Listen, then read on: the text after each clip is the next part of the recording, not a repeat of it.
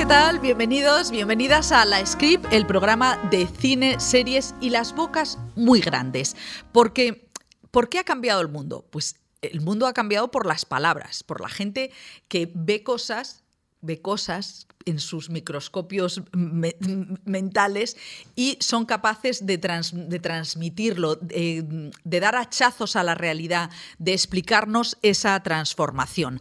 Bueno, y vosotros diréis, ¿y esta pajita mental que se está haciendo esta señora esta mañana? Bueno, pues todo esto viene porque se estrena, se ha estrenado ya en Netflix la sexta temporada de Big Mouth, que es una serie de animación, ojo, de adultos, pero digo ojo de adultos porque es una serie que yo creo que hay que ver, eh, juntos no, padres e hijos es mejor que no veáis juntos, pero, o madres e hijas, o, todos juntos, porque eh, es muy íntima. Es una, es una serie eh, de dos eh, cómicos, de Nick Kroll y Andrew Goldberg, que empezó en la primera temporada en, la vida, bueno, pues la, adolescencia, el despertar sexual de los típicos niños judíos americanos y una de las grandes, yo creo que de los grandes atractivos y aciertos fue el monstruo de las hormonas, ¿no? Que es el monstruo que está todo el rato diciendo, oh, hazte pajas, eh, tírate a esta, tírate a esto, está tan bueno que me voy a desmayar. Bueno, a mí me parece que es eh, una serie muy refrescante precisamente porque entra en esa otra, en la parte de atrás de nuestra, de, la hiperintimidad. En esta sexta temporada, eh, claro, sigue siendo bestia, ya no te impresiona tanto lo burra que es, sino mm, lo que me parece muy tierno es la manera que tiene de ver a los padres, a las madres, precisamente a esos, a esos adolescentes que todos fuimos, ¿no? Porque parece que a medida que vas cumpliendo años te vas quedando va quedando atrás esa torpeza adolescente. Y a mí me gusta mucho esta, esta serie por, por, conectar con esa fragilidad. Eh, como veréis, hoy estamos del diván eh, psicoanalítico y esa es nuestra propuesta. Hemos invitado a, la script de hoy, a nuestro diván particular, eh, a la creadora, a la cómica, a la bocazas maravillosa que es la Chus y a Paco León este pedazo, esta cabeza, estos rizos que, nos muestran tantas cosas y que nos viene a hablar de su última película como actor, que es No mires a los ojos. Así que tumbaos en el sofá porque ya empieza la script. Pues como os decíamos, recibimos a Paco León. ¿Qué tal, Paco? Muy bien. Bueno, te saludo de buenos días porque como grabamos los lunes por la mañana, es un día así, es un momento curioso que yo creo que la gente luego nunca escucha el podcast ni lo ve por la mañana. No sé tú cómo te portas los lunes por la mañana, cómo te pillan normalmente. Pues yo a lo que me manden, según lo que haya en agenda, pero me cuesta. Eh, hoy, esta mañana me ha costado como levantarme, estoy todavía un poco atontado. Bueno, es que además estás de, como de promoción, que es una que, es curiosa también esa parte de la vida. No sé, claro, los demás nos resulta difícil pensar, estamos de promoción eh, promocionando una peli. ¿Tú cómo lo llevas? Pues tengo bastante callo en esto. ya, me, ya como me lo sé y lo disfruto, la verdad es ¿Ah, que sí? intento disfrutarlo, ya que todo lo, que hay que hacer mm, a las fuerzas, como no te lo planteas, no no hacerlo. Bueno, eh, hay que disfrutarlo. Paco es muy ejemplo porque tú eres de los que si entras en una habitación de hotel con el móvil no te importa, tú, o sea, tú has sido de los que has eh, introducido un poco a los Santiago Segura y, y, y, Almodóvar, eh, o sea, que entiendes que la promoción forma parte de la peli y así, sin dolor. Sí, sí, sí. Hombre, claro. Es que aparte, aquí porque estoy de actor y, pero las que hago yo como director y productor, para mí me parece una parte esencial, para mí forma parte de la, de la obra en sí. Digo, que también me expreso mucho con la campaña y con todo eso, ¿sabes? La promoción me parece que es... O sea, que no te importa explicarlo, porque, por ejemplo, Haneke o Saura y gente que... Bueno, Haneke especialmente... claro, estás hablando de los buenos, buenos. Buenos, buenos. Bueno, vamos a, explicar de que, ha venido Paco, que ha venido a hablar de eh, No mires a los ojos, que es una peli de Félix Vizcarret basada en la novela de Millás. Eh, en la que tú haces de un, hombre, un carpintero que le dejan en paro y entonces en el último se mete en un armario y se queda a vivir en una casa. Eh, claro, es un papel que como tú eres, no sé, nos pareces tan simpático, ¿Por qué te metes en este armario, que se, en esta peli? Pues yo agradezco mucho que me llamaran a mí, que pensaran en mí para hacer de Damián, porque es un personaje efectivamente poco... mm, que tiene muy poco que ver con las cosas que yo he hecho antes, que son personajes más extrovertidos, más allá de la comedia o, no, pero son personajes simpáticos, extrovertidos, y este es muy para adentro. Este es una persona mm, casi gallega y, y que tiene una pedradita dada. Casi gallega me parece... eh, Pero se entiende, ¿no? Una persona que tiene ahí una, un- una galleguez, ¿sabes? De que tiene algo para adentro y que tiene un... Pero ¿sabes lo que a mí lo que me parece? A mí me parece que, bueno, es un personaje que casi no habla. Claro, porque está observando. Y en realidad yo sí, yo a ti te percibo un poco como si fueras también casi gallego, porque yo creo que tú, a mí me da la sensación de que tú eres un simpático, eh, o sea, que di- dices, Te- modo simpático. modo simpático, pero tú eres simpático realmente. Yo puedo ser simpático, pero es verdad que me lo, eh, que lo he profesionalizado mucho, porque yo soy tímido de base. Y entonces, pues ya me he soltado y ya sé hacer el me sé hacer el simpático y no se me nota. Os- Pero lo normal, soy bastante más serio y cuando me meto para adentro, me meto para adentro también. O sea, que tú tienes unas horas al día de galleguez. Sí, sí, sí. ¿Y a ti te pasa como Almodóvar que, que se quejaba, ya no, porque ya no, de que él ya no podía ver a la gente, él no podía observar? ¿A ti te pasa que te cómo te sientes tú de observar? Es verdad que eso se pierde cuando te miran a ti, tú ya no puedes mirar. Eso pasa. Pero yo me resisto, yo mm, yo me resisto y me gusta sentarme en un sitio a ver, y después aunque me den el coñazo y, y después también me, me ayuda a llevar bien esto de la fama, de que te pidan foto todo el tiempo, y después me gusta la gente. Entonces cada uno viene con su... ¿Y les das un poquito de rollo? Sí, bueno, a veces, ¿eh? No Pero me gusta cómo vienen, ¿sabes? Ver a la gente. Sí, me gusta la gente en general. O sea, que Eso eso, me te, salva. te ayuda, te- eso te salva. Sí. Te salva de- del, del- Bueno, por eso esta película a mí me parece que es muy milagrosa, que, que tú eres, que hasta físicamente no, no eres nada guapo. O sea, porque- No, no, no, no, lo has explicado muy bien. O sea. hijo, no quería ofenderte. No, no, no, en absoluto. En absoluto me ofende, pero yo también flipé ayer de mm, que la gente me decía. Es que se han pasado con la prótesis de barriga. Digo, no hay prótesis, es mi barriga. la gente pensaba que, que- Pero que me ¿cómo había puesto tener algo. tú esa barriga? Pues sacándola. Chico, yo... La- hay muchas cosas elásticas en la vida y la cintura es de lo que más. Pero tú actuar con la tripa fuera me parece... Que va, es más cuestión de relajar que de otra cosa. ¿eh? así. Sí, sí, y de postura. Te pones, ¿sabes? Te- de repente te- hay algo como de postura. Oye, ¿y tú qué aprendes de... de- o sea, tú en este rodaje, ¿tú qué, qué aprendes? Yo me, eh, me gustó mucho hacer este personaje Que también. está todo el rato metido en un armario. Sí, mirando, durante dos semanas estuvimos solo grabando escuchas. O sea, la cámara mirándome a mí, yo callado y yo escuchando cosas. Dos semanas, era de volverte loco. Y, y- y tenías que matizar mucho, a construir en pequeñito. En eso yo creo que es lo que aprendí mucho o, o- o ejercité en, el- en- en- en esta película. ¿Y, y qué tal? Con, ¿Y con Millás has hablado? Sí. ¿Y a Millás qué le pareces? Le encanta la película. Nos da mucho orgullo, o sea, eh, porque claro, al jefe de, de todo esto, que es un autor, Sí. te verifique, te dé le dé el visto bueno, pero la ha visto como cinco veces. Es súper fan de la película, le gusta la película. No Bueno, era fácil. Te diré que yo creo que la película tiene momentos, o sea, es capaz de, de adelantar eventos que el libro le cuesta más. Claro, él lo, expli- lo explicaba muy bien en la rueda de prensa y decía que, normalmente el- el- la narración de una película tiene más que ver con un relato corto que con una novela. Y que el ejercicio que han hecho pues, Félix Vizcarret de jibarizar la novela y convertirla en una película eh, eh, ha estado muy bien porque no ha perdido nada de, de ninguna viga maestra, ¿sabes? De, sino que está un poco la esencia, que no es fácil y todo el, el imaginario con toda esta eh, em, superposición de realidades con las que trabaja Millás, que es muy surrealista y un poco eh, que tiene humor, que tiene absurdo, que tiene... ¿Y esta película la hiciste antes que, que Rainbow? No, durante. ¿Durante? Digo durante, a ver.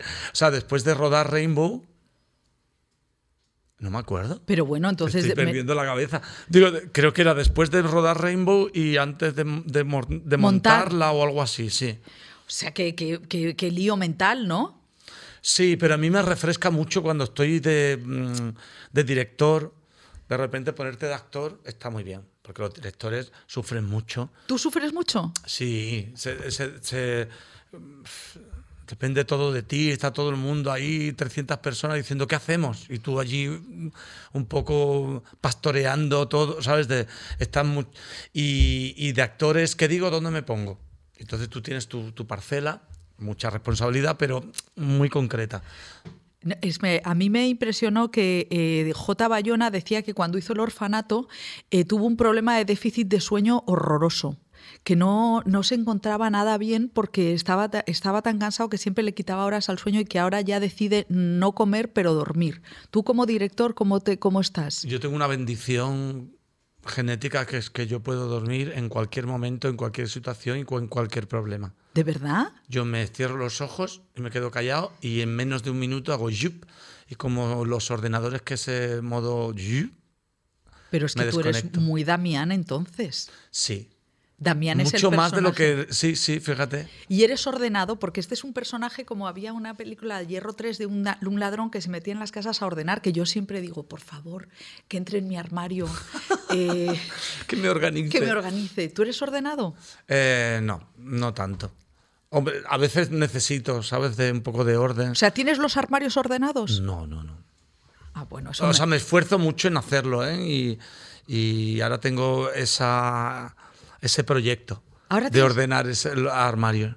yo nunca he De conseguido. aquí a Navidad lo consiguió. ¿De verdad? Sí. O sea, ¿eres capaz de quedarte una tarde y decir, me quedo en casa? Ordenando el armario. ¿Tú lo haces? No. No quiero hacerlo, pero lo voy a conseguir. Un día lo haré. Eso me... Lo me- necesito. Sí, yo necesitaría un taller de, de orden. Sabes que hay, ¿no? Ya, pero no me gusta que me den talleres. Ya. ¿A ti? Yo no me importa, ¿eh? ¿No? ¿Sabes? De sí, sí, tiene algo que decir. Pero es raro que te venga alguien a tu casa a decirte, no, mira, los hacer, ¿no? jerseys ahí. No, es ponerse. Nosotros sab- sabríamos. Si tuviéramos el tiempo y las ganas, sabríamos, creo. Bueno, hablemos de Rainbow porque es una película que está en Netflix, que es, eh, es, una, es una fumada, Sí, sí. eh, no, no es, Es- nada gallega. No es nada gallega, no. Es más valenciana. Que ah, va, no me parece nada valenciana. A mí me parece castell- eh, manchega. ¿Sí? Claro. Ah, por, por los. Por los Por la, la, seque- la sequedad. Sí, ahí, ahí es quijotesca, es verdad. ¿Y por Hay dices de- que es valenciana? O sea, Rainbow es, eh, eh, es, es- es, mm, No, valenciana por la mezcla, porque en Valencia le gusta mucho la mezcla de cosas. Ah, eso las sí. paellas, las fallas, las hay cosas mm, como mucha mezcla de, de- de- de cosas. Y en Rainbow es verdad que hay mucha, la mezcla es una razón de ser. ¿Y tú necesitabas eh, hacer eh, un cuento infantil como es Rainbow? Sí, me parecía bien tener un- una estructura de, de un, de un cuento infantil, pero que tiene, los cuentos tienen una estructura muy sencilla, pero también que son como metáforas de muchas cosas. Y Rainbow, digo Rainbow, el mago de Oz, Que está fue- que es como la inspiración. Claro, la inspiración, el, el- el mago de Oz es un, pues un cuento contemporáneo que me parecía muy guay porque, bueno, pues es una protagonista femenina que es un líder de cuatro desclasados y cuatro marginados y que no tiene príncipe ni nadie que le salve, ni historia de amor, sino que es una historia de autoconocimiento y de, y de diversidad y de... Me parecía como guay, me gusta ese cuento. A mí, eh, antes te comentaba que lo que me gusta de Rainbow es que sea una historia de padre e hija. Que me parece. ¿Por qué hay pocas? ¿Qué pasa con las relaciones padres-hijas?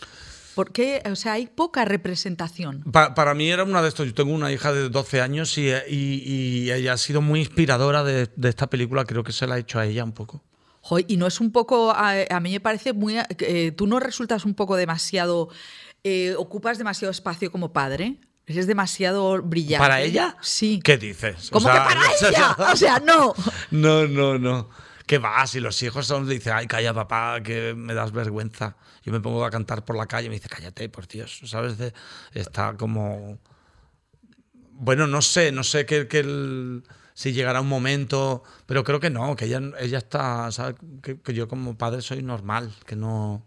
O sea, eres un padre de come verdura. Sí, aparte en... eh, sí, claro. Digo que no solo soy yo, también que hay un contexto, que la tita María también sale en la tele, que la abuela sale en Claro. Masterchef, que, el, que el, el tito Eduardo Casanova y, no- y, y- y su hermano es madre, actor, claro, y su está- madre, y, su- y todo el mundo hace cosas. O sea, que de repente es como que O sea te que a lo dedicas a día, carpintero y es claro, lo mismo. a lo mejor ella se dedica a carpintera y dice dejarme en paz. Pues no sé, a lo mejor. Bueno, no, a Rainbow me parece que es eso, es, una, es, es un viaje es bastante sanador para todos, menos lo de la fiesta que, me, que, que has herido a mucha gente por no salir en esa... en- es un- es- siempre pasa, ¿eh? O sea, cuando yo me acuerdo, no sé qué película de Almodóvar también había un, cantaban un cucurru cucú, Eh, sí, sí, sí. el- y la gente que no salía se cabreó muchísimo. Pues es Yo no sé durísimo. si te han llamado. Esa fiesta duró tres, tres noches consecutivas, o sea, parando, durmiendo por, por el día, pero eran noches bastante frías y, y fue durísimo. La gente que estuvo, no te creas tú que lo pasó bien, ¿eh? Ah, ¿no? Parece que es una fiesta, pero aquí un rodaje no... Ni siquiera los rodajes de fiestas son fiestas de verdad. O sea, que te dijeron que no volvieras a llamarles. No había gente que solamente estaba un día porque no podían aguantar, pero son horas. Y frío. Claro, tú te dices, no, de, de la convocatoria es de 8 a 8 de la mañana. Tres noches seguidas, en plan, oye. Y tú... Joder, entonces es que lo de ser director es una cosa horrible.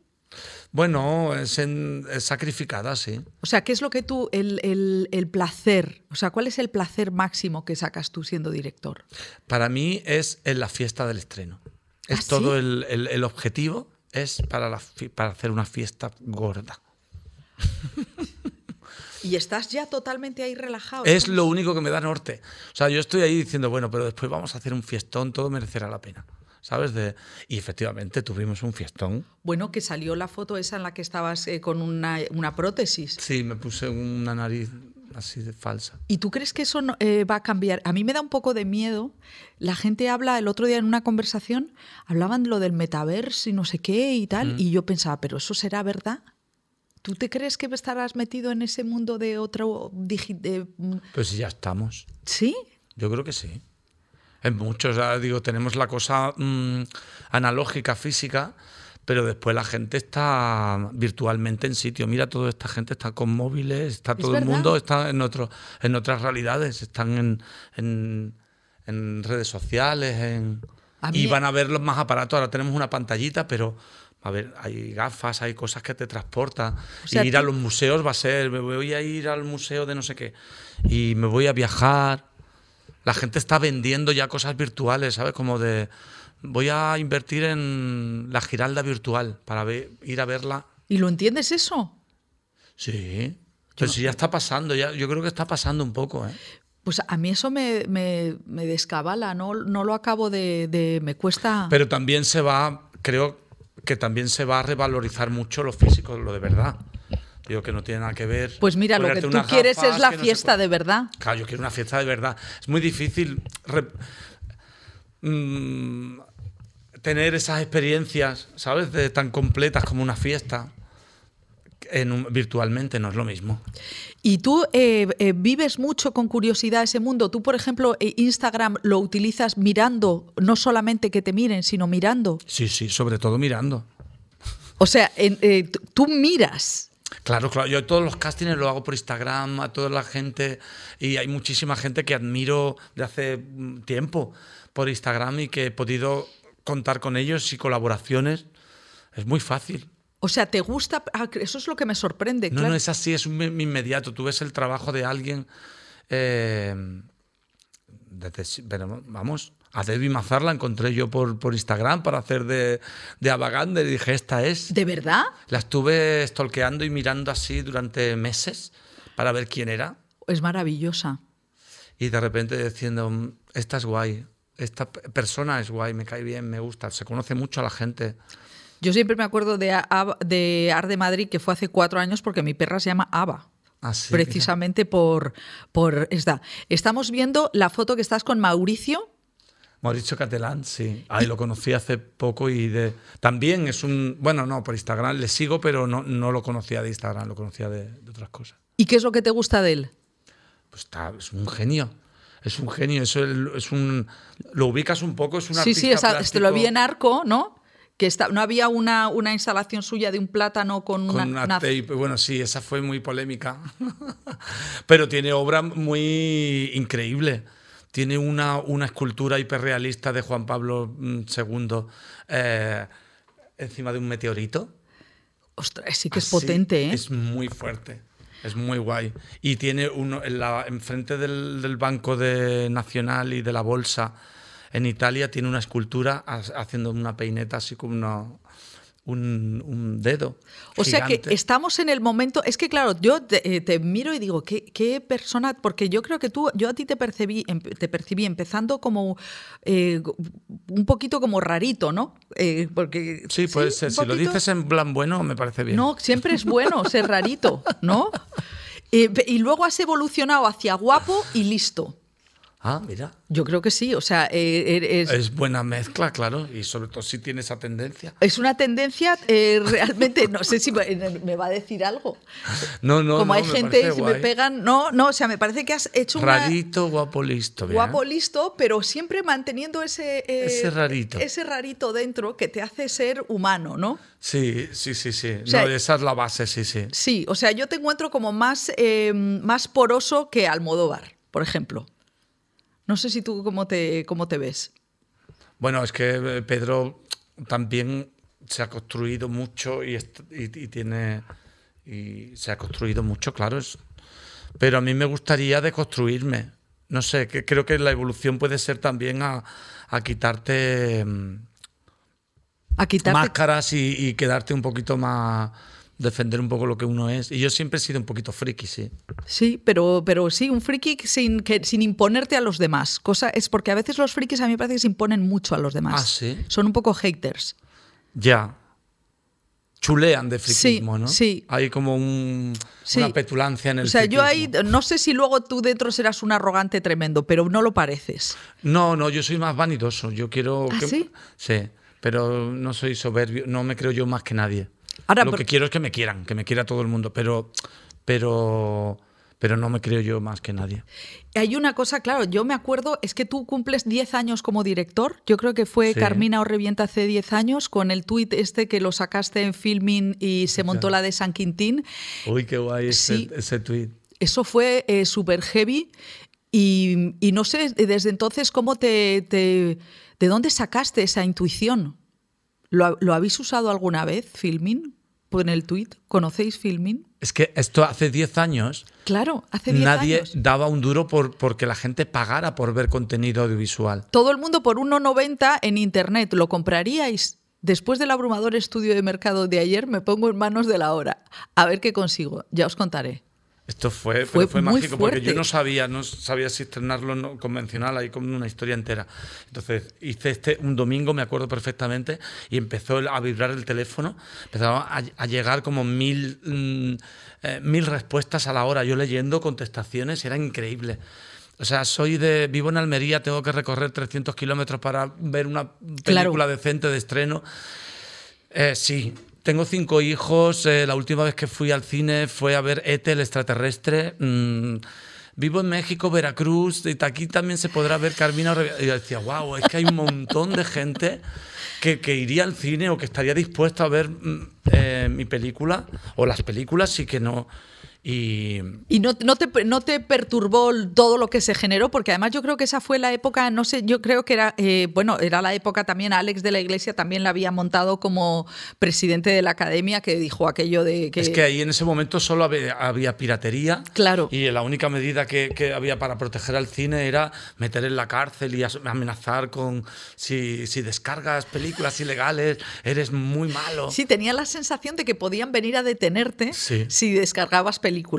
Y decía, digo, pero es que hay que hacerlo ac- accesible, ¿sabes? De- yo creo que la cultura hay que hacerla accesible y en eso tendríamos que estar todo y las instituciones más. Pero tú eres consciente que podías ser presidente de Coca-Cola. Yo- ¿Quién, yo? ¿Tú? O sea, esa, esa cabeza. Es una cabeza como que. O sea, esto luego ha dado muchísima pasta. Ha Sí, hundido pero- a otros, ¿eh?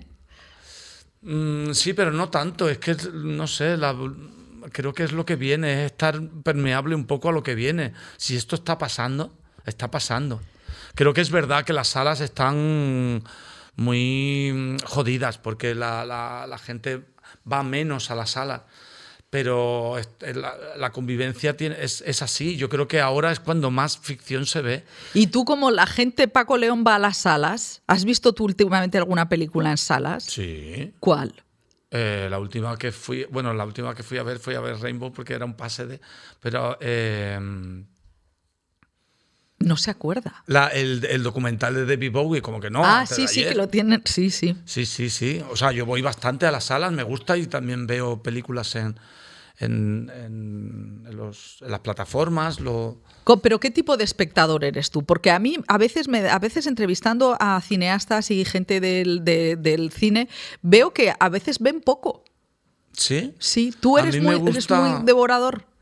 No, no, no tanto, ¿eh? No soy muy cinéfilo y soy bastante omnívoro y, de, y ahora aquí en esta época también eh, me interesa mucho ver cosas de compañeros, porque hay muchísimos compañeros de cine de aquí que van a estar en los Goya y que van a estar en...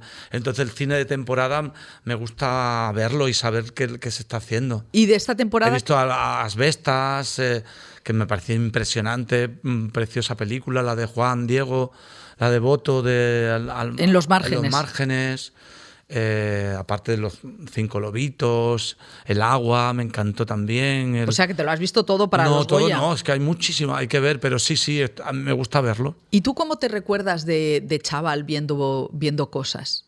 Es que claro, tú trabajabas muy pronto, tú, bueno, muy pronto. Yo empecé, sí, yo con 15, 16 años ya estaba trabajando en teatro y cosas así hippies, pero... Me gusta lo de hippies. Hippies. Hombre, hacíamos ¿Y qué cosas teatro de calle. ¿Hacías teatro de calle a los 15? Zancos. No. Yo iba con zancos y hacía el vestuario, lo hacía todo, ¿sabes? Esto de... Pero tú te das cuenta que la gente como tú nos das complejo a los demás. Porque yo a los 15 estaba viendo aplauso. O sea, yo estaba, pues, gochamente tomando, haciendo merendolas y haciendo cosas Bueno, yo así. también, ¿eh? Pero también entonces, hacía, iba a los cursos de teatro y, y quería ser actor y entonces... Pero ¿y desde cuándo quieres ser actor? ¿Cómo uno desde puede...? los cuatro, yo siempre, desde, desde muy pequeño. ¿Sí? ¿Pero por Sí. qué?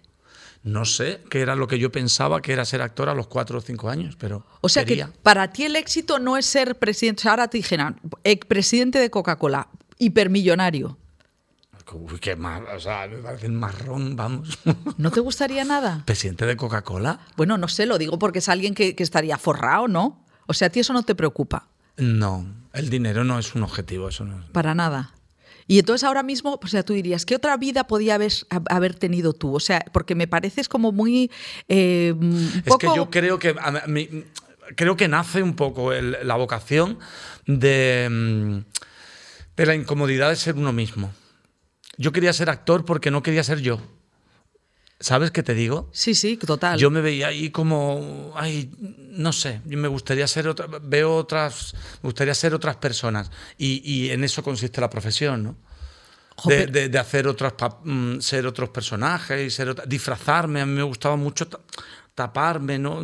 Y entrar y salir en la vida de los demás no es duro. O sea, porque llega un momento en el que tú sales y eres tú mismo. Hostia, a mí me parece muy guay porque es como de te dan una vida sola y entonces de repente te dan, ah, te dan una vida, pero si utilizas el- la transmutación, el multiverso, puedes ser, también puedes tener va- varias vidas en una. Y para mí eso es ser actor. Pero tú eso te lo crees de verdad. Yo Poco sí, pienso. yo lo siento así. ¿Sí? Y cuando eres director eres todos los personajes, que es otra manera de, de vivir otras vidas, no sé. Y, y no hay la sensación de que esos directores, porque luego los directores no siempre tienen buena fama, Paco. Yo no sé si tú eres un buen un director majo o eres un poco soy cabroncete. Majo, soy majo. Todo el mundo quiere trabajar conmigo, yo no sé, pero todo el mundo quiere trabajar conmigo y se corre la voz de que soy majo. se ha corrido la voz de que yo soy majo y no grito y no y trato bien a la gente. ¿Y a quién te gustaría dirigir que sea así como súper eh, distante para ti? Uf. Es que me gustaría dirigir a la gente que es como cercana, porque yo después, pues me gusta mucho, admiro muchísimo a Isabel Huppert, pero yo me da corte. Bueno, Isabel Huppert es súper mala persona. Es que me lo imagino. Pero no te puedes hacer idea, le haces una Pero entrevista- bueno, eso dicen de la Maura y yo he flipado. De Ah, Es maravilla. verdad, que en Rainbow está las Cármenes, la Maura y la Machi. De, la, de, Car- de Carmen Maura dicen que es mala gente. Carmen Tiene mala uva. Puede ser puñetera si tú la pillas ahí de. Lo que pasa es que Carmen Maura tiene ya muchos tiros dados y ella mm, tiene poca tolerancia a la mediocridad, digamos. Entonces, eh, de repente puede ser, pero, pero también se entrega y, cuando, y cuando ve cosas guays le, le- gusta y, y yo he tenido el privilegio de, de dirigirla con... Hay una cosa preciosa que dice Alex de la Iglesia de Carmen Maura que es como un supermercado. Que de ella lo, lo, que quieras. Eso. Sí, sí, sí, sí. Eso es lo que quieras. Es, para mí es la sensación de, de tener un piano de estos, de un Stenwick, de decir, hostia, qué guay, bla, bla, bla", ¿sabes? Y que suena todo, todo, donde lo quieras, suena todo bien, todo te lo crees, todo bien. Pero hay una cosa de las Cármenes que, cuando, que en Rainbow eh, eh, las entrevistas y tal y decían que ellas nunca jamás querrían ser directoras. Porque hay gente que solamente quiere ser actor. Sí, lo respeto. sí, lo respeto y ellas son verdaderamente muy actrices, Muy en el sentido de se entregan de úsame y su único objetivo durante el rodaje es ver, me lo decía la Maura, dice, yo vivo para conseguir esa mirada que sé que encuentro en los directores, que es, eso es lo que yo quería, eso es lo que yo quiero, de satisfacer al, al director, de ver, de ver cuando dice, sí, eso es, eso es lo que quiero. Que eres perfecto, ¿eh? ¿El qué? Tú eres perfecto. Sí, claro. No, yo creo que No, tienes luego una te máscara. ahora, quitamos los micros y te cuento un par de cosas. Es que eres demasiado perfecto. Bueno, de- dinos qué estás viendo ahora mismo para que la gente a ver si puede tocar algo de, de Paco León, de su perfección. ¿Qué estás De- viendo? ¿Viendo de qué? De, series, de, peli- de series. Em, estoy deseando ver la nueva de White Lotus. ¿Habéis visto la primera? Sí, sí. Pues estuve con la en, en Los Ángeles que me invitaron a una fiesta con Lady Gaga y estuve antes Ah, pero de si es que yo pensaba que la foto esa de Lady Gaga era mentira, que estaba Milena. No, parece de cera, ¿verdad? Parece de cera, macho. Parece del, mu- del museo. De verdad, cera. buscadla en Instagram. Que yo digo, mira, se han ido a un museico eh, cutre. Ay, perdóname. Bueno, es que no, no. Eh, estuvimos en Los Ángeles con, con, con Lady Gaga y con la actriz de White Lotus, la Alexandra. mm, Macho, no me puedo. O sea, y per- perdona. Navario. ¿Te coges un avión para ir a Los Ángeles a una fiesta? Sí, bueno, me lo pagan, claro. Ah, ¿te Sí, invitan? no sé, ¿no de qué? Bueno, pues. eh, No, no, pero sí, sí. Fue muy guay y conocí a esta actriz de White Lotus, que es una serie in- increíble. Y... Pues ya han estrenado. las- Bueno, no, que ya tengo los Mm. de screeners, pero no te los puedo pasar. Ah, sí, tú ya la... Yo los tengo, pero todavía no los he visto porque me tenía que preparar tu entrevista. Tengo muchas ganas. La única que sigue de una temporada a otra es Jennifer Cool, Coolidge, creo que se llama. Bueno, eh, vamos a dejarlo aquí. Ay, sí, no, yo me tiraría ahí hablando. Oye, no, es que eres, eres muy guay porque eh, mm, tienes muchas, muchas cajitas.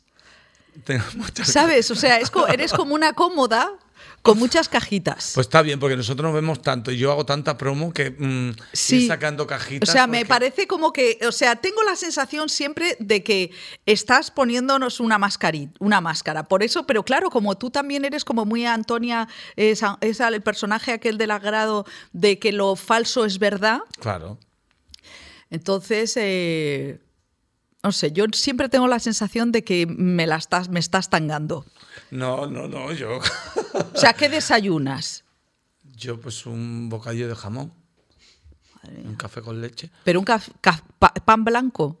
Intento que sea de, mm, de cereales y tal, porque el pan blanco me hincha mucho la barriga. O sea, que no tienes intolerancias.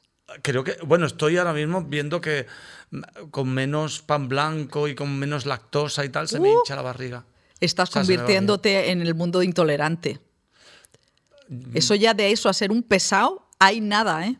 Ya, pero es que, tía, si te da peos una cosa, pues no te la tomes. Pero ¿No si te parece? ¿Eso te parece intolerante? A mí me parece que la gente intolerante es muy pesada. Yo no soy nada tolerante, pero mm, me gusta saber lo que, lo que me gusta y lo que me conviene, que sea lo mismo.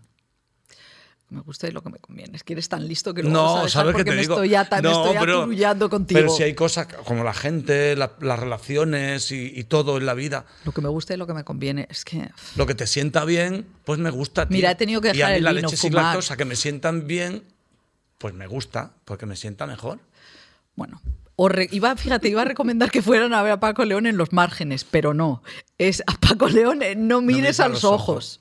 Una adaptación de una novela de Juan José Millás, Por muy razón. difícil de, de- de adaptar. Muy difícil. Y hay mucha gente muy fan de, de, Millás que creo que, que va a ver a Millás en esta película. Que está Bueno, a mí me parece que está que, que me gusta más que la novela. Sí, eso no se lo dirán Millas jamás. Eso lo- bueno, Da es que lo dijo incluso en la rueda de prensa de Valladolid, dijo, es que... mm, sí, lo dijo un poco así. Oye, ¿y tú esperas Goya o nominación de Goya? Calla, calla. ¿Por qué calla, calla? ¿Tú tienes Calla, nominaciones? calla, tonta. Ay, calla. no, calla. no, no. ¿Qué va? Bueno, tengo de director, Nobel.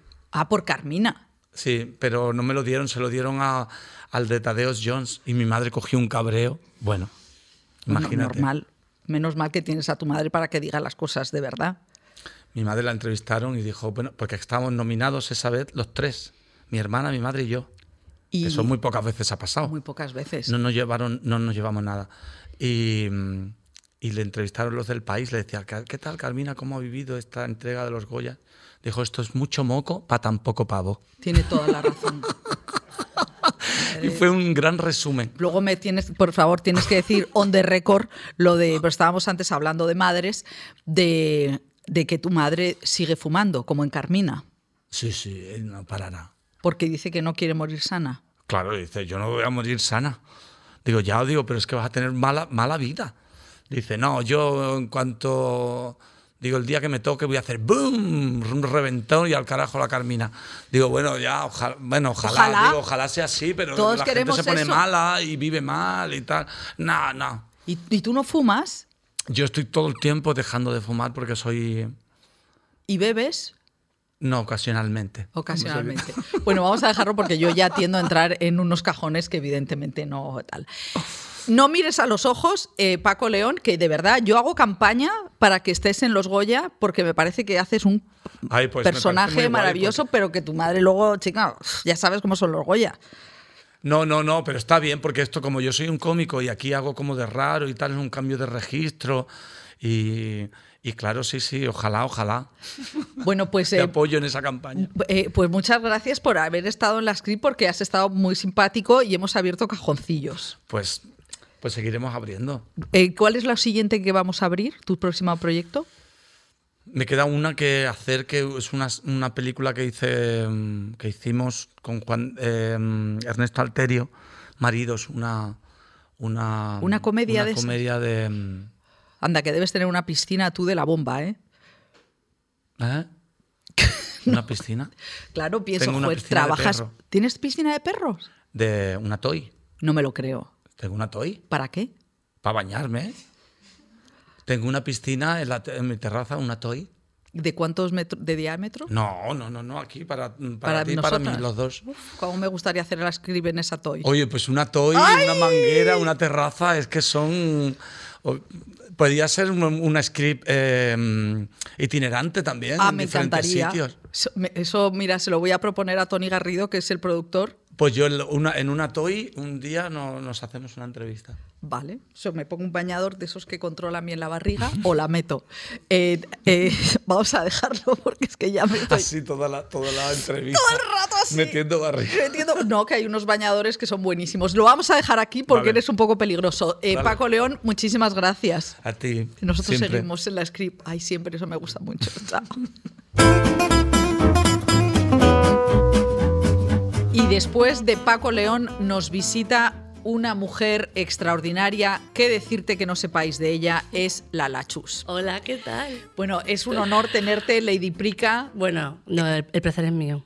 Eh, Bueno, Me encanta esto, el placer es mío, cariño. Me encanta, el placer es mío. Bueno, eh, yo necesito. eh, esta es una, una- una entrevista para conoceros eh, a los, los que sois las grandes influencias del siglo XXI. Ala, ala. Es verdad. O sea, eh, gente que es dificilísimo entrevistar, gente que lo está petando en todas partes. Eh, tú, eh, bueno, has estado en el We Think con Estirando el Chicle, que es el top. Qué momento, Hoy en día es a lo que más se podía haber esperado. Eh, es increíble. El otro día, el otro día que estuvo también en AR. Exactamente. Y la verdad que es una cosa que ha pasado ya como súper rápido el tiempo y es como que yo no, mi cabeza no asimila esa gestión. O sea, ¿os habéis quedado colgadas de ese éxito? Sí. Además que nos pasa a todas, lo hablamos en el grupo, es como que, como cuando te pasabas el- con el Super Mario, la pantalla, el monstruo final, Total. y luego te quedas como, bueno, ¿y ahora? ¿Y ahora qué? ¿Cómo es tu vida después del WeThink? Pues mu- mucho trabajo, eh, afortunadamente, pero con cuerpos especiales. cuerpos Oye, especiales. un podcast de, de Masterchef. y maja de todo, Masterchef, en cuarto millennial también hablando de cosas de millennials, que no sé hablar de otra cosa, que soy una pesada. Eh, y Ay, y es verdad, porque ¿y cómo te miran los centennials? Yo tengo hijas centennials que hablan fatal de los millennials. Es que esto va generacional, o sea, igual que nosotros también hablamos un poco mal de la gente ya como la generación pasada. o sea, los boomers. Los boomers, efectivamente. No hablamos mal, pero es verdad que hay cosas que no entienden y es como, bueno, tampoco hace falta que lo entiendas, ¿no? Como que se ríen ahora mucho de, ay, es que la gente ahora llora mucho. Bueno, dejarles llorar, Sí, es verdad. ¿no? Es verdad, como que no, se- no se tiene muy en cuenta las emociones, ¿no? De, de que ahora la gente es como que tiene más conciencia de salud mental y demás. Y antes era como, venga, va, otra cosa, venga, lo tapamos, lo tapamos, lo tapamos. Y ahora pues como que se va saliendo más. Y es una cosa que me da mucha rabia que los boomers, mis padres también hacen como, venga, anda, si no estás tan mal, venga, otra cosa. Bueno, Totalmente. Mi madre siempre de- de- dice, eso no es un problema, es una contrariedad, pero puede ser una cosa horrible, como tener un cáncer, ¿sabes? O sea, dice, estás viva, eso no es un problema, es una contrariedad. eso. O sea, para que veas, es de- pero mi madre es del Claro, 29. o claro, sea, no, no, no. Y es una cosa que, eh, pues por ejemplo, yo he visto que después del Wizzing como que lo vi muy claro. Era lo típico de cuando sabes cuando tienes una cosa como que va a ser muy fuerte y, las emociones las frenas porque tienes miedo a, yo que sé, pues estar mal y no disfrutar del momento. Y luego ya después del Wizzing, como que me he visto como que he dicho, ¿qué ha pasado? ¿Qué estoy haciendo? Como que me he situado de una forma, pero como que ahora le estoy dando como que- como que estaba mal de repente, era una cosa muy extraña. Qué fuerte, ¿no? Sí, pero mal, pero muy contenta por el Wizzing, pero mal porque no sabía gestionar las emociones de algo tan fuerte. Ahora ya sí, terapia, tiempo, que al final es un poco lo que pasa siempre. Claro. Pero, y luego, pues como hay mucho trabajo, muchos estímulos, muchas cosas, no asimilas. O sea, que ahora estás un poco, eh, eh, un poco perturbada. Estás pertur. Estoy pertur, pero me estoy volviendo a ubicar. Pero ¿no será que te ha- has tenido, tienes demasiado éxito? No lo O sé, sea, yo os veo un poquito a las, eh, las de estirando el chicle, vamos, o sea, pedirle una entrevista a, a Percebes es eh, más fácil a Madonna. Eh, Vicky también. Es que muchas cosas, hay muchas. Y luego que ya te digo que eh, los tiempos, es que a mí, por ejemplo, yo justo después de esto tengo otra cosa, que es como que, no sé, vamos a morir de éxito, yo creo. Vais a- bueno, vamos a eh, ir a tus raíces. Tú en, en tu Instagram, que, que es como... eh, Claro, yo no era tan consciente de cómo, eh, de cómo te define. O sea, tú dices, no, cutre no se nace, se hace. Entonces, eh, Al revés, se nace, no se hace. ¿se Cutre nace? se nace. Ya, es una cosa que tienes que llevar desde dentro. ¿Y, tú- desde- y, y- y tu madre, vamos a es que lo de tu madre es un tema que quiero dejar para más adelante. ¿Cutre se nace? Sí, es una cosa que llevas ya o sea, tú eras implantado un bebé chip. cutre. Sí, me me encanta, sí. Laura, ¿ya eras cutre al nacer? Sí, yo No. creo que sí. Yo creo que sí, al principio, o sea, no tengo memoria de cuando nací, por lo que sea, pero luego yo ya era una niña que mi máxima obsesión era ver los fritis y meter galletas en un en una cinta en VHS en el reproductor y ese era mi único afán. Entonces yo era una niña cutre, mi hermana era más espabilada, más así, yo era como ¿Tu hermana es mayor o menor? mayor, O sea, tú, eh, tú- eh, tú eres, eh, tú eres treintañera. 32 años tenía. O sea, tú, eh, en la, porque uno se identifica por- con, con lo que ve. ¿Tú eh, qué veías de pequeña? Yo veía mucha tele. Es verdad que veía mucha tele tipo, pues las series tipo de Punky Brewster, Pipi Cazas Largas, Leticia Sabater con estos programas de Al mediodía, alegría, cosas así. Pero Leticia, eh, lo- pipi calzas largas en tu época todavía se ponían, solo Sí, veía yo, que sí. soy de la época de tu madre. Sí, pues se ponía igual que se ponía eh, Heidi. Igual que yo he visto Heidi también, yo lo era como que se... ¿Cómo se dice esto cuando son retransmisiones del pasado? No me acuerdo. Como que lo volvían a poner. Pero- Reposi- reposiciones. Pero Heidi me parece una cosa horrible que se volviera a poner, era una serie espantosa. No sé por qué. Es que hemos crecido con tantas cosas que son traumáticas. Bambi, amiga. También os ponían A Bambi. me ponía mi madre que pens- pensaba que era algo bonito, en plan, mira, un, cer- un cervatillo. O sea, tu madre no había visto Bambi. no, ¿a ¿qué va a ver Bambi? Vamos, eh, ponía los dibujos y se iba. ¿Y Y, yo así en mi casa. Así. Traumatizada. Luego entraba tu madre, es que tu madre, la Rufi, es un personaje maravilloso. La. Yo vi en la, la llamada a, a la cadena Ser, al programa Sí. de eh, estaba Roberto Sánchez. ventana. Y yo veo que tú ahí se te cayeron un poco las bragas de- con- ante la autoridad de tu madre. Mi madre es una mujer manchega, muy... Ella te dice las cosas como... Es muy autoritaria, pero con gracejo, ¿sabes? Como que tiene gracejo natural de que te dice... Haz esto o te parto la cara. Claro, y dice- pero, pero jamás lo ha hecho, pero como que lo tiene así como... O sea que tu personaje nace también Mi mucho de familia tu ma- tiene mucha, mucha enjundia también, tiene mucha... Mi hermana también es muy graciosa, no sale en ningún lado porque ella es eh, su vida, sus ¿A qué se dedica tu hermana? Mi hermana es administrativa en una empresa, pero que me que Y tiene... no quiere saber nada de ti. Que dice, De- no, no- digas nada de mí fuera de casa. No, no me ha dicho nunca no digas nada, pero que prefiere, por ejemplo, a mi madre que yo la saco para arriba, para abajo, a ella le gusta, aunque me dice que no, siempre está como, a mí no me saques, qué vergüenza, me están viendo las vecinas. Ay, mamá. Bueno, eso lo decía Almodóvar. En la película eh, Dolor y Gloria, le dice el personaje de Julieta Serrano, Antonio Banderas, le dice, no me saques, no me gusta la autoficción porque las vecinas se cabrean. O sea, tú, te- Claro. tú haces mucha autoficción. Mm, sí, yo, bueno, mi vida básicamente, o sea, yo no tengo nada, ni un personaje fuera, ni dentro de redes, ni nada de eso, tal cual es, es lo que ves. Entonces mi madre es igual, yo a mi madre la, o sea, no le digo, mamá, te voy a grabar. A lo mejor veo que está mi madre diciendo algo gracioso y yo estoy sacando el móvil así debajo.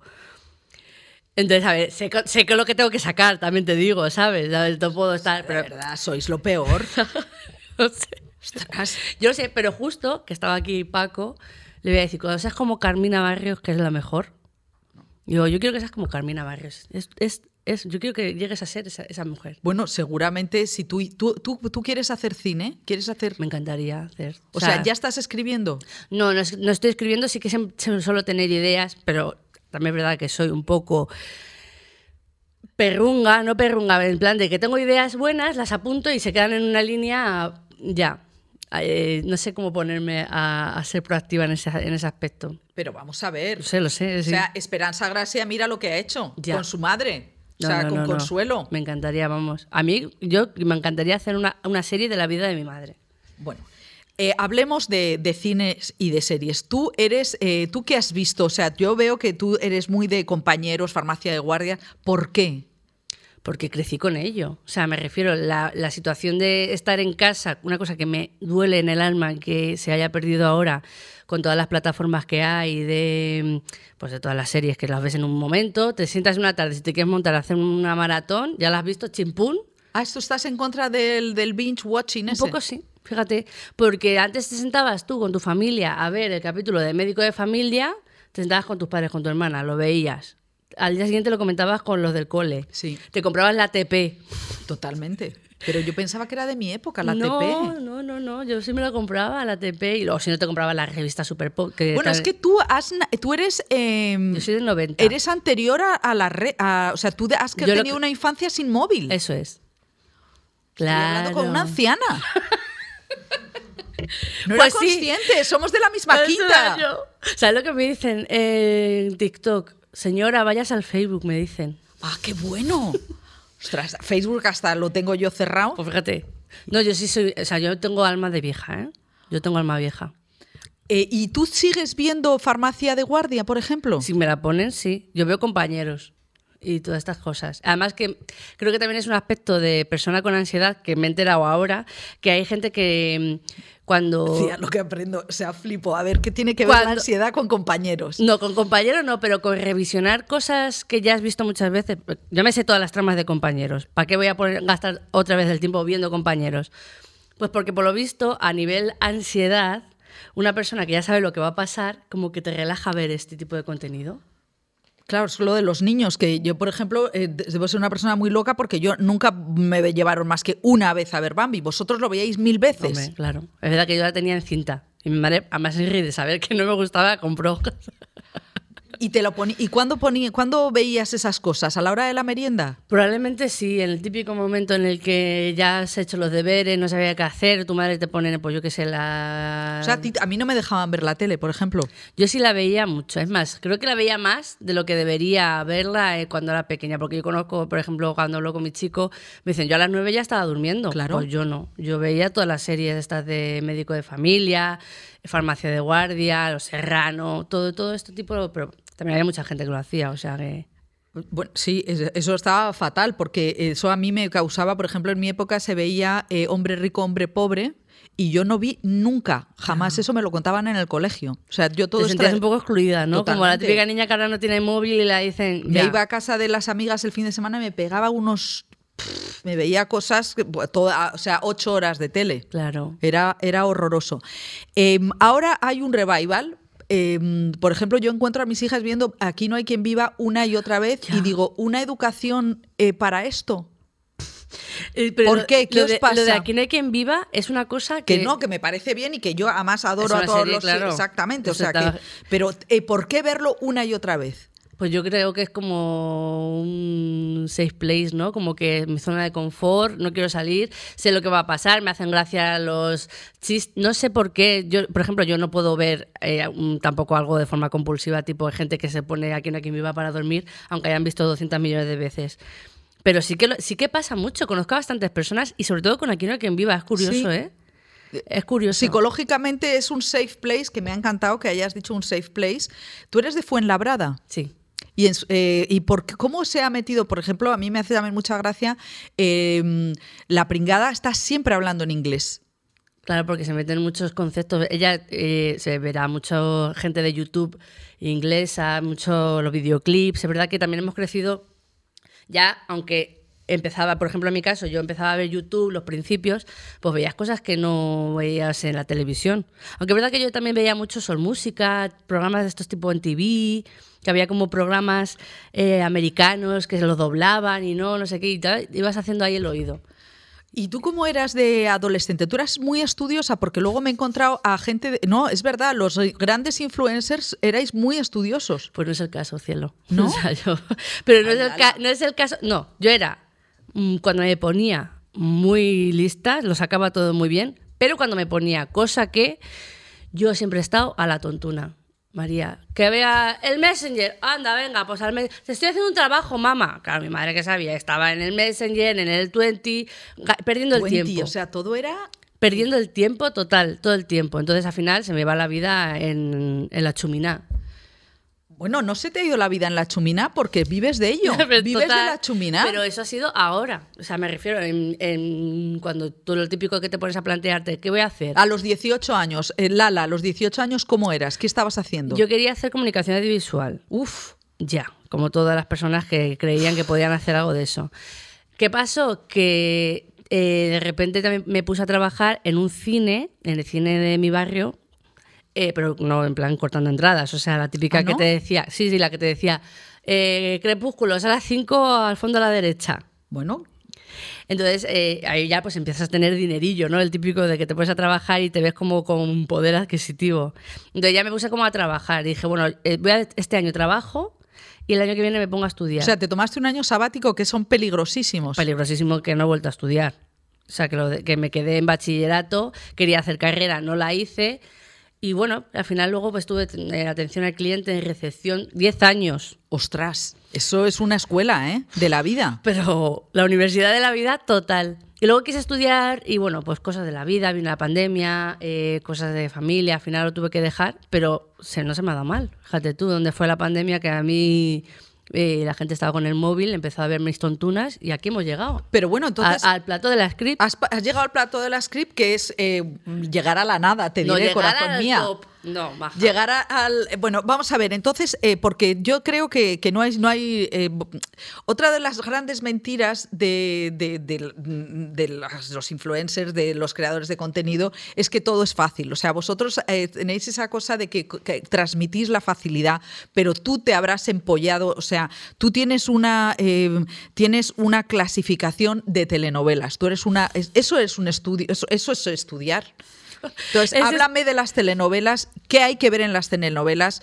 ¿Qué es lo que subyace que a ti te flipa? A ver, es una cosa que es como que lo, que lo de cutre se nace, o sea, es como que tienes que tenerlo, porque es muy curioso.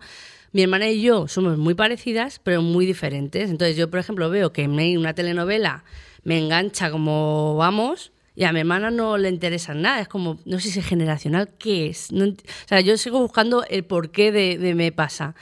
Pero, por ejemplo, eh, tengo, también que tengo una memoria muy random. O sea, yo te puedo decir que no me acuerdo del cumpleaños de mi padre, pero te puedo decir la camiseta que llevaba Valle en el capítulo 3 de no sé qué. Pues eres muy perra.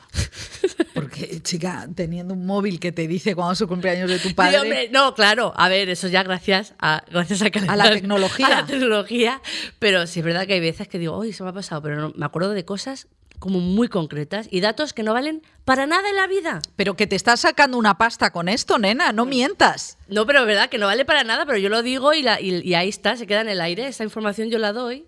Eh, lo que eres es dispersa. Eso Vamos es. a ver, telenovelas. O sea, hazme, mira, tú sabes, bueno, podría ser crítica. Tú te vas a Cannes, eh, yo te digo, y, mm, ves una película de Almodóvar y te dice un tío brasileño que lleva toda la vida haciendo crítica diciendo, esto es un meta melodrama basado en los culebrones, tal, no sé qué. ¿Qué tienen los culebrones que a ti te han arrebatado? Historia de amor básica de eh, sobre- suelen ser chicas con nivel adquisitivo bajo con personas ricas, siempre hombres ricos, tal. Entonces, siempre en plan esa gestión de el hombre que va. O sea, es que a ver, son machistas. machistas. Ahora te pones a ver una telenovela. La última que vi fue La Reina del Flow. No la he visto yo esa. ¿Es moderna? Es una, mira, te cuento la historia de La Sí. Reina del Flow. La guerra de Flow. La Reina del Flow. La reina del Flow. Una cantante de reggaetón Me encanta ya la propuesta. contra una, una cantante de reggaetón que tiene mucho talento escri- escribiendo y canciones y no sé qué, y viene un noviete que se echa eh, y le roba las letras. Le roba las letras y también hace unas triquiñuelas para que la metan en la cárcel durante 15 años. El otro se hace famoso con todas las letras que había escrito la chica, cantante tipo Maluma. Pero este es un cerdo, o sea, es, Es, lo peor. Lo peor, Charlie Flow se llama. O sea, que es Me está dando vergüenza hablar de este tema script. A O sea, es una crítica contra el heteropatriarcado. Sí, porque la piba luego viene, renace como, vamos, como un ave fénix, que tiene una canción que se llama Ave Fénix, por cierto.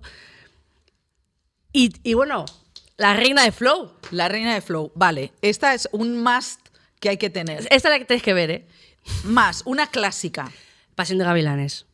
¿Cuándo la viste? ¿Cómo la viste? ¿Y Pas- qué te dejó dentro? Bueno, Pasión de Gavilanes me dejó mucho dentro. Eran tres hermanos que estaban muy buenos. Eh, entonces yo con mis 14, 15, 16 años, hormonas locas en, mi, en my body, pues imagínate lo que era ver todas las tardes a esas personas, ¿sabes? Entonces encima era la primera telenovela que veía que había besos de verdad, ¿Había besos con...? con lengua. Y yo, pues eso para mí que era como muy... ¿Y cómo estaba? ¿Tú lo veías con la rufia al lado? Sí. Pues mi madre pues estaba... Además que como ten- había diferentes hermanos, pues tú puedes elegir tu favor. Mi madre tenía a Juan Reyes su favorito, yo tenía a Oscar. Pues así entonces teníamos que elegir. Es verdad que yo estaba de esto que me quedaba así mirando como con respiración agitada. Y, y había momentos que a lo mejor se ponían a revolcarse o a empotrarse y me decía mi madre, nena, y yo, ¿qué? No digas nada. Es que para tu madre, por eso yo recomendaba Big Mouth, que es una serie Sí. sobre las hormonas. Sí. Que to- entonces vosotros te- os hacíais un Big Mouth, tu madre y tú. Claro, cada una en su, en su vertiente, supongo que sí. Mi madre nunca llegó a decir, pero sí que decía, hijo, mira, mira, Juan, qué, qué guapo, qué hombre. Y yo decía, madre mía, que lo pillara a los Reyes, a no sé quién, así me ponía. Yo no me acuerdo ni de la trama, yo solo me acuerdo que estaba mal con ellos. Eh, ¿Y ahora qué ves? Ahora veo, estoy viendo Parks and Recreation, que no la había visto, que me está dando, o sea, porque ya vi The Office en, en pandemia, son de los mismos creadores, y me está dando un gusto verla como de esta cosa que dices tú, tengo 20 minutos, la veo. Ay, qué bien. me encanta. Pues luego, pues claro, que esté viendo todo el mundo, la del Señor de los Anillos, la del Juego de Tronos. ¿Y cuál te gusta más, el Señor de los Anillos o el Juego de Mira, Tronos? eh, empezó El Señor de los Anillos, me estaba gustando mucho más porque me parecía como muy bonita de ver. Jo, pero que por favor, si hay una, una, un- un- una cesárea súper burra. El, ¿Pero cuál? La del... O me estoy confundiendo. Yo creo que estás, estás hablando de... No, la cesárea. Esa es la del Señor de, la de, la de Juego de, Tronos. ¿Y esa te parece bonita de ver? No, El Señor de los Anillos. Ah, bueno, sí. El Señor de los Anillos al principio está el mundo y es bonito. Pero es verdad. Y cuando, y cuando me pasó, me pasó con la de Juego de Tronos, el primer capítulo dije, ay, qué pesado otra vez, tanto, Otra vez. tanta oscuridad y tanta cosa. Pero se ha tornado a telenovela. Claro, eso le ha salvado. Juego de Tronos se ha tornado a telenovelera. Y a mí ya, yo estoy ahí. Estoy muy, muy ahí. O sea, estás viendo las precuelas Sí. las, eh, y, y, mm, algo así con más. eh, o sea, con. Mira, Derry Girls- Ah, También es una serie chulísima eh, de la Irlanda de los 90. ¿La has visto la primera temporada? Son como. A mí, a mí las series de adolescentes me encantan. me- o sea, yo tuve mucho problema con mis hijas con Crepúsculo, porque se leían los libros mil veces y yo decía, estas niñas están matando a pajas con esta cosa que es, es, es malísima. No quiero sacar el tema de Crepúsculo, pero ay, que Crepúsculo encima ahora en otoño es como la mejor época para ver Crepúsculo, así como hace fresquito. Una maratón de Crepúsculo es lo, me- lo mejor que puedes hacer. ¿Has visto las películas? Claro que he visto las películas. ¿No te de- encantan? Bueno, yo como, como, eh, como feminazi que soy, no me han gustado. Ah, pero no tienes que verlas en o esa sea, perspectiva. el- el que no le quería hacer perder Son la una mierda, pero es que Hombre, ese- no me en, eso, en fastidias. eso reside la emoción de verlas, que es- son todas tóxicas. Pero ¿nos dais cuenta que habéis quedado igual de taradas que todas? pero claro que sí, pero ¿quién dijo lo contrario? Pero bueno, habrá que evolucionar. Hay que ver esa película con la cutre que es, que es la perspectiva de la cutrez, siempre. Hay una cosa que es como, ¿sabes de estas cosas que dices tú? Que la gente se cree que como que hace, está haciendo algo increíble y está, es una pedazo de mierda. Pero ya lo ves con esa perspectiva y Sí. dices, joder, qué Bueno, sí. qué gusto verla. Eso es Y, y el mundo Marvel, que eso me interesa mucho, Cero patateros. ¿No te interesa? Cer- me cero mil, cero cientos de cosas de superhéroes. no sé qué. O no me gustan. O sea, mm, lo he intentado ver porque sé que hay unas tramas loquísimas que la gente guau, guau, guau, guau. Pero no me, no me, no, no, no. ¿y, y tú crees que eso tiene que ver con el género? No. Porque tengo amigas que son, piensan exactamente igual que yo y les encantan las tramas que hay. Simplemente que a lo mejor a nivel fantasía es too much para mí, no me gusta tanto, no me interesa tanto. He visto, he visto películas y las he visto tranquilamente, pero no digo. "Ah, O sea, no, porque a mí me parecen también cutres que son cutre fantásticos, o sea, que me parecen tan idiotas. No, claro, a ver, ellos es que al final es lo que decían, porque no sé qué estaba, yo aunque no lo vea, pues escucho, y sobre todo en TikTok, que al final es, TikTok está ahí siempre a la mano, todo el mundo te hace unas reviews muy rápidas, y entonces veía que decían que... An- cabrones, unas reviews muy rápidas. Es que no te das cuenta que están tirando la crítica cinematográfica no, por pero, los a ver, suelos. maja, pero también hablar de superhéroes tampoco vas a ponerte aquí una, con una enjundia muy loca. Ah, pues yo me estoy leyendo, quería hacer un podcast sobre la filosofía de los superhéroes y es la bomba, Pero que los superhéroes, desde los de Marvel, los que hay ahora, de, de los que sean. A mí si me pones cosas de mitología griega y todas esas cosas me encanta. Por ejemplo, esos dioses que eran Claro. todos unos cerdos impresionantes. Eran unos violadores unos asquerosos. asquerosos. Pues esas historias sí son. pero A ver, es verdad que mm, hay cosas que, hija. Y mm, última pregunta, ¿Wonder Woman te interesa? Sí, la he visto, pero tampoco me. Es que no me llama ese género. No sé por qué no me. Sí, una tía poderosa, una tía molona. Una tía que yo, le- mi primer problema es que esté depilada. A mí me encantaría, ¿no te parece? Por ejemplo. O sea, eh, que, que- que Wonder Woman estuviera con pelillos. Me encantaría, sí. Sobre todo en la, del tema de. mm, De que las mujeres sigan estando como súper sexualizadas en ese O sea, aspecto. ya es está muy aburrido. horrible.